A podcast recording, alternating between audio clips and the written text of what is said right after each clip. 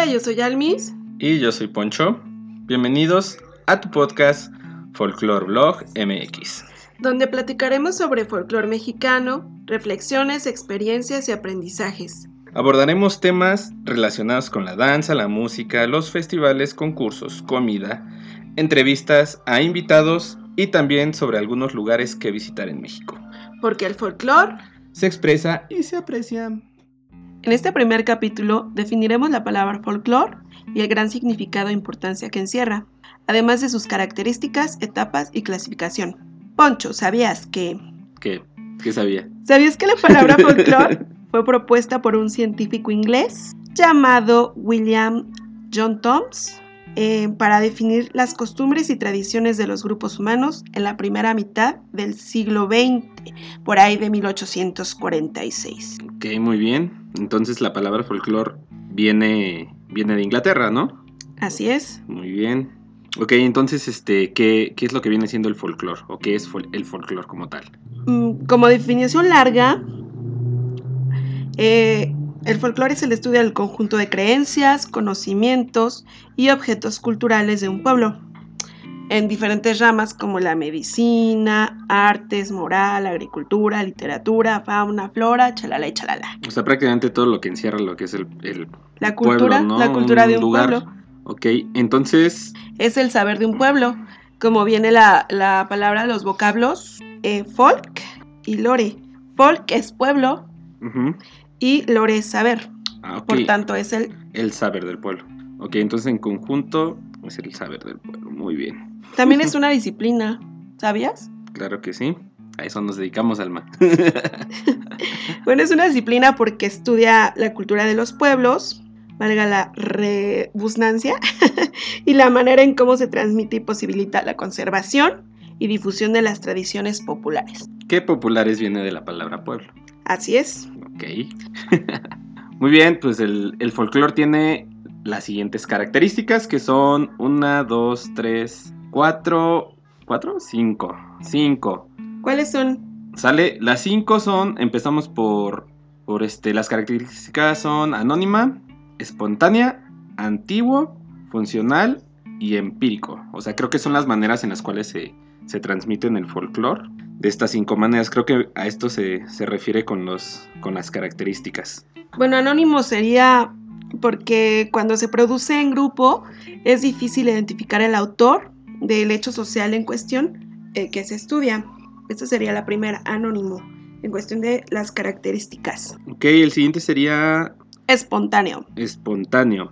Dice, su transmisión se da de manera natural entre las generaciones. No obedece reglas, tiempos u horarios, ni cuenta con lugares especiales para su aprendizaje. ¿Este cómo sería? No sé si puedas darme algún ejemplo de, de este espontáneo. Espontáneo.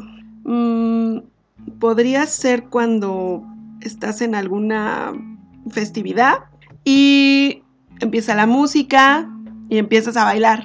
Cuando bailas en las fiestas. Bueno, pero es que hay regiones que tienen sus bailes o sus tradiciones. A lo mejor viene también de, de espontáneo, a lo mejor de también este de la manera en que se jugaba antes, o no sé, a lo mejor Los juegos tradicionales. los juegos tradicionales, algunos juegos de, de antes como las escondidas o, o, no sé, el bote pateado, son como muy La tradicionales, lotería. ¿no? La lotería, la matatena, que, que esos los, los aprendíamos nada más viendo, ¿no? Que también puede ser que venían de, de manera anónima, porque no se sabe exactamente quién fue el autor de esos juegos. Sí, se pueden, pueden combinar. Puede ser anónimo espontáneo, espontáneo nada más, antiguo espontáneo, anónimo antiguo. ok, el siguiente, ya que hablas de antiguo, ¿cuál es el antiguo? Bueno, el antiguo, eh, la característica de antiguo es la que registra hechos del pasado, aunque algunos se conserven y en ocasiones no se precisa la fecha del origen, o sea, no se puede saber y se va perdiendo con el tiempo, tristemente. Claro, obviamente porque pues son, son viejos, no son antiguos, como lo dice el nombre. Sí, mencionabas los juegos tradicionales o los juegos infantiles. Antes se veía eh, que jugaban en la calle los niños, ¿no? Sí, ahorita por, creo que Cuestiones- por cuestiones de que obviamente la población va, va creciendo, ver a niños jugar en la calle es como más complicado, ¿no? O jugabas el avioncito, ¿llegaste a jugar el avioncito? Sí, claro, en la primaria, en el kinder. ¿Qué otro juego recuerdas? Pues creo que a las escondidas o si no con carritos, así hacer en, los, en las montañas de tierra, hacer este como carreteras y así, a las canicas. Las rondas, Doña Blanca, Uy, igual. el lobo. ¿Cómo iba ese canto? Lobo, lobo, ¿estás ahí? Y corrías, ¿no? Cuando ya iba a salir. Sí, me gustaba mucho jugar eso. Y bueno, pues se van perdiendo. Actualmente los niños ya no, ni siquiera conocen ese tipo de juegos O a lo que íbamos y pues, por el uso de la tecnología. Sí, claro, es muy raro conforme la tecnología va avanzando, obviamente, y la población va creciendo también, porque el hecho de que la población crezca quiere decir que crece la delincuencia. O sea, vienen cosas buenas y cosas malas con la tecnología y con el crecimiento de la población. Entonces, este, obviamente, a más crecimiento pueden, pueden haber este, también cosas malas que aumentan y es más raro que ver a niños, obviamente, en la calle jugar. Se van perdiendo con el tiempo. Sí, claro. Viene otras dos características que sería funcional. Esta es cuando se aplica la mejora de condiciones de vida. Se pueden generar cambios en los elementos culturales con el fin de superar los problemas cotidianos. Podría ser el uso de Del carro, o sea, antes se utilizaba el caballo y la Carretas, carreta, y con caballos, el tiempo evolucionó. las cocinas que es- antes se utilizaban fogones. Y ahora lo tradicional era fogón y ahora ya se utiliza el pueblos. gas y el... Y de hecho más, o sea, ya el gas ya está quedando atrás porque ahora ya las cocinas son, son eléctricas. eléctricas.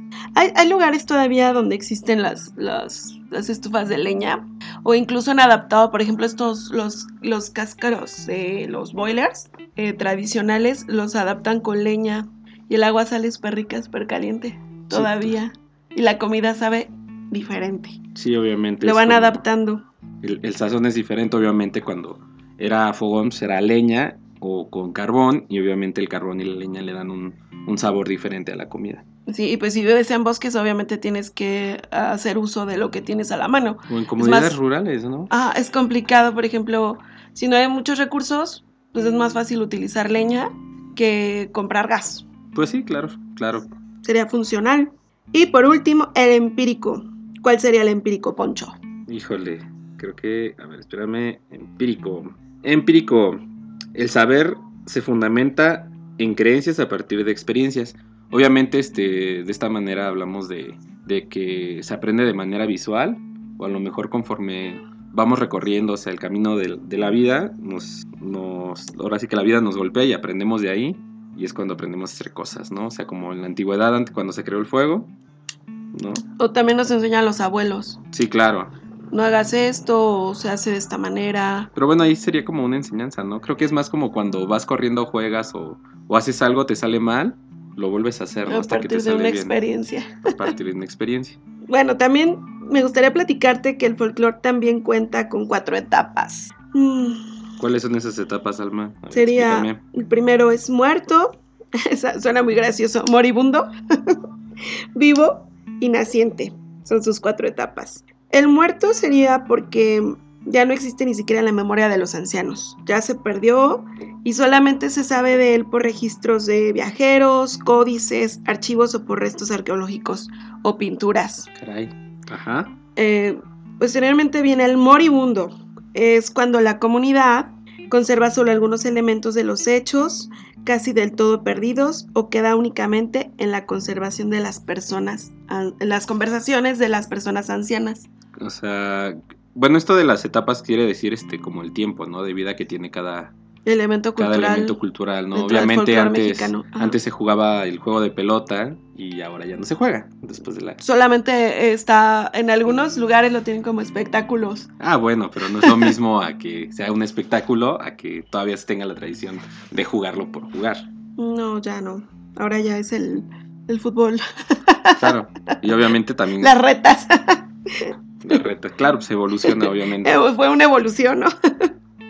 Después de el moribundo viene el vivo. ¿Cuál es el vivo? Bueno, son los rasgos culturales actuales con mucha antigüedad. O sea, todas se conservan. Se practican y usan en la vida cotidiana o se integran a la cultura.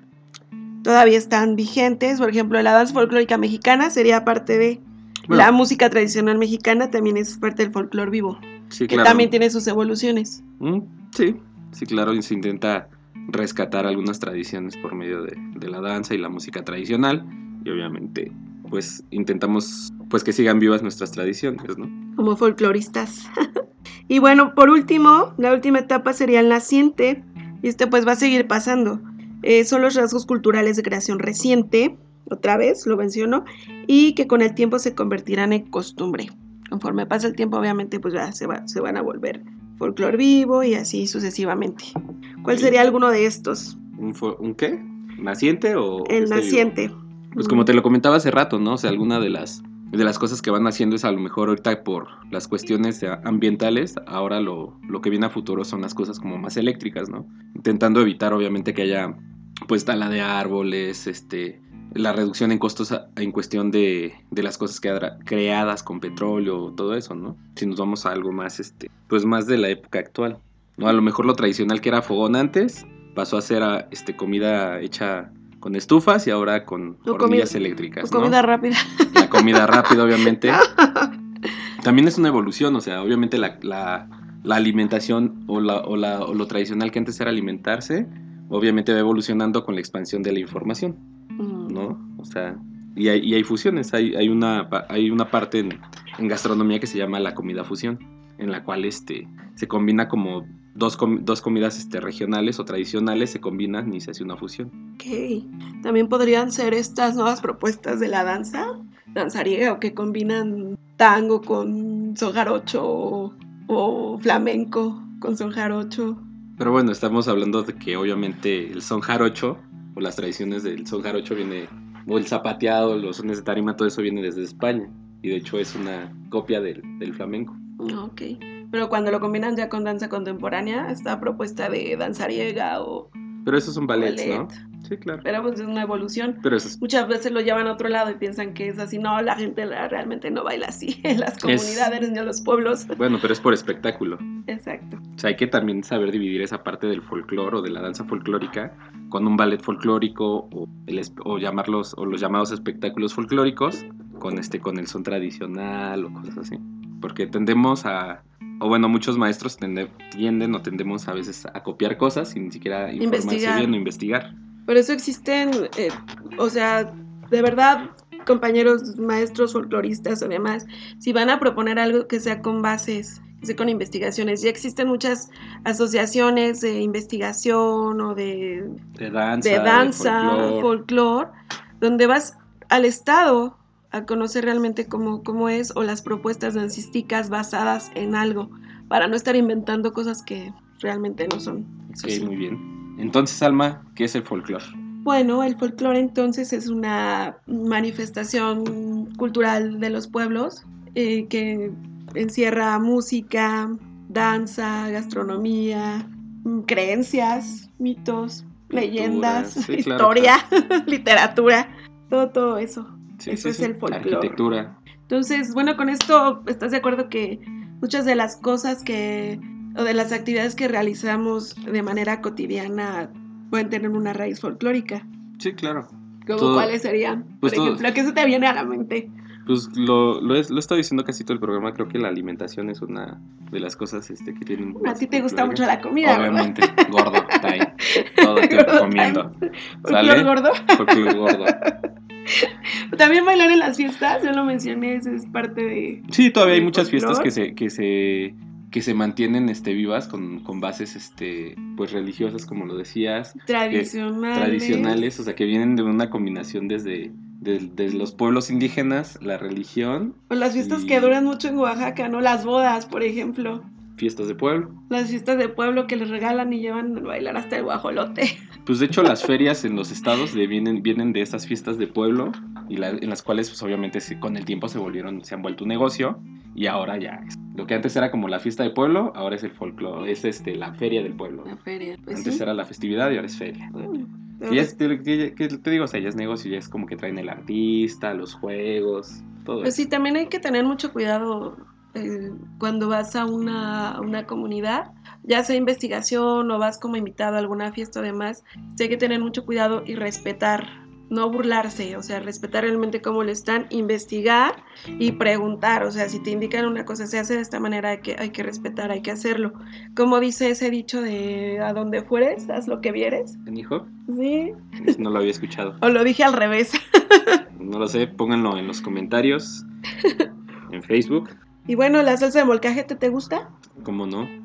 Sabe más rico que la licuadora. Sí, obviamente tiene su chiste. Hay que tener bien cocidos los chiles, la salsa, el tomate, todo, todo, todo. También tiene su Ingredientes chiste. para, para que se pueda molcajetear bien, porque si no, haces brazo ahí. Sí, eso es, eso es parte de las, de las actividades cotidianas que han ido evo- evolucionando. O sea, de si antes era la salsa en el molcajete que sabe delicioso, que todavía muchos tienen la, la dicha de probarla o saber hacerla. Este, ahora la evolución pues es que en la licuadora, ¿no? Por la rapidez o por lo, cómo se vive ahora. Sí, claro. Obviamente, ah, como te decía, va creciendo, la, va avanzando la tecnología y el ser humano tiende a tener, a hacer las cosas un poco más rápido. Entonces la licuadora es un facilitador. Sí, pero si tienen oportunidad de hacer su salsa en molcajete, háganla. Hay quienes también eh, todavía realizan sus ofrendas de muertos. También es parte de las actividades cotidianas, por, por tradiciones, por, por, por fechas, por... Sí, claro. O sea, en México todavía el, el- la tradición del Día de Muertos creo que es una, una tradición en México que se vive desde, es desde hace siglos y es este, sí, claro, porque los mexicanos vemos vemos no vemos, vemos la, la muerte de manera diferente a otros a otros países. Para nosotros es una festividad, Tanto lo es, de es un burla. o lo- festejo y entonces este, pues obviamente de ahí también vienen. Incluso hay comida tradicional para el Día de Muertos. ¿Con cuál sería? ¿Cuál has probado? ¿En dónde? Platícame. Pues este, mira, regularmente como en esas fechas el pan de muerto, no es como lo más tradicional. Que ahorita ya hasta el pan de muerto ya lo evolucionaron Ay, no, y lo hacen horror. relleno. ¿Cómo, cómo que qué horror? Pues el pan muerto en esta del año pasado que fue estaban haciendo que las panes de muerto concha y no Ah, sé qué. bueno, No, no, eso no. Es, sí, es una mutación No, genética como el panes. Bueno, pero los rellenos de cajeta o de Ah, que a ti te gusta la comida. Eso ya es otra onda. ¿Qué más? ¿Qué más se come en Día la de manteconcha. ¿No manteconcha? No, la man... Muertos? Mante- Sí, esa es otra Bueno, evolución de la, del pan concha. ya nos fuimos a otro lado. Bueno, bueno. entonces, este, Almita, para concluir, ¿qué nos puedes decir? Bueno, eh, quiero que sepan todos, bueno, ya lo saben, México es un país pluricultural, ¿sí? Y en sus diversas y variadas regiones existe una gran cantidad de manifestaciones culturales que constituyen el folclore, como lo, lo hemos estado mencionando. Yo les invito a valorar la diversidad cultural, que es un tesoro de generaciones pasadas que encierra raíces ancestrales. ¿Y tú qué nos puedes comentar, Poncho? Nada que este el cultor, el cultor, la, el folclore en México es este es muy variado, es este es muy bonito, de hecho cada municipio, cada estado tiene tiene su tiene su vestimenta, su- sus bailes, sus tradiciones, su comida, o sea México es muy rico en todo eso y, y todo, todo- todos los países ajenos lo, lo saben y por eso hay mucho mucho mm, turismo en México, ¿sale? En muchos pueblos, entonces no, no hay que dejar perder todo, toda esta cultura que tenemos y obviamente va a seguir evolucionando y pero hay que, hay que cuidar algunas, algunos detalles de nuestras tradiciones e intentar rescatar al- algunas otras. Así es, Poncho. Y bueno, entonces aquí les, por aquí les mando saludos a todos nuestros amigos folcloristas, bailarines, músicos, poetas, locos y todos los que ponen un granito de arena para conservar la diversidad cultural de nuestro bello país, México. Muy bien, me parece excelente. Y bueno, para, mm, para cerrar este programa, vamos a dar unos anuncios. Ah, sí, para todos este, que- aquellos que tengan algún evento cultural, concurso de folclore, este, intercambio, alguna presentación que vayan a hacer a, este, a otro estado o así. Coméntela. Coméntanosla en nuestra página de Facebook. Nos pueden encontrar como Folklore Blog MX en Facebook y en Twitter también. Y en Instagram también como Folklore Blog MX. O a nuestro correo electrónico folklorblogmx.gmail.com ¿Sale? Este. Anuncios, los próximos Anuncios. concursos de Guapango. ¿Cuáles serían los que ya están registrados? Ok, bueno, los que ya, para los que ya tenemos fechas de los próximos concursos de Guapango, el más próximo es el 20 y el 21 de marzo, me parece. Que es el 31, el trigésimo. de- Trigésimo el primer trigésimo concurso primer. nacional de Guapango Huasteco en Pinal de Amoles. De ahí el siguiente es el 5 de abril, que sería en Orizabita. El 10 y 11 de abril, que sería en Tamazunchale, el 19. Y de ahí 17 y 18 de abril, el 51 concurso. De baile Guapango Huasteco en San Joaquín. Acuérdense que es 17, 18 Y el 19 se hace el concurso de vi- violín huasteco. Muy bien. Hay otros también, otro tipo de concursos, también en la región del norte, el que tenemos ya fecha es el primer concurso nacional de polcas en Nogales y Arriba Sonora, que es el 29 de febrero y primero de marzo. Y de ahí tenemos el tercer Festival Nacional de Danza Folclórica, Así es mi tierra, por Folclórico. Mazatliltic, Mazatliltic. Sale en San Andrés de Cholula, Puebla. Y saludos hasta Sinapecuaro, Michoacán, eh, que van a hacer su cuarto Festival Nacional de Danza Folclórica, Olín, el 1 y 2 de mayo. ¿Has ido a Sinapecuaro, Poncho? No he tenido la dicha de ir, he ido a otros Lugares de Michoacán. de Michoacán. No, ahí se come riquísimo, ¿eh? ¿Sí? Las carnitas, el pan, la amabilidad de la gente. Tú que eres repanera, me imagino. Y bueno, de lugares turísticos, pues están, hay muchos eh, de aguas termales. ¿A poco? Y también está muy cerquita de Morelia, ¿eh? Se come muy rico, se la pasa uno muy bien. no está tan lejos de aquí. Estamos nosotros en el estado de Querétaro y está como a dos horas, Está como, sí, como ¿no? dos, dos horas y media dos, por dos ahí. horas y media más o menos. Entonces, este, si tienen el chance de ir a ver el festival, el cuarto Festival Nacional de Danza Folclórica Blin, en Pecuaro. Sinapecuaro, Michoacán, primero y 2 de mayo, ¿sale? Entonces, nos estamos viendo. Les recordamos otra vez nuestras redes sociales en Facebook, en Twitter, en Instagram y en el correo electrónico nos encuentran como, Folklore Blog MX. ¿sale? Entonces, nos vemos hasta La, próxima. Comentarios. Bye.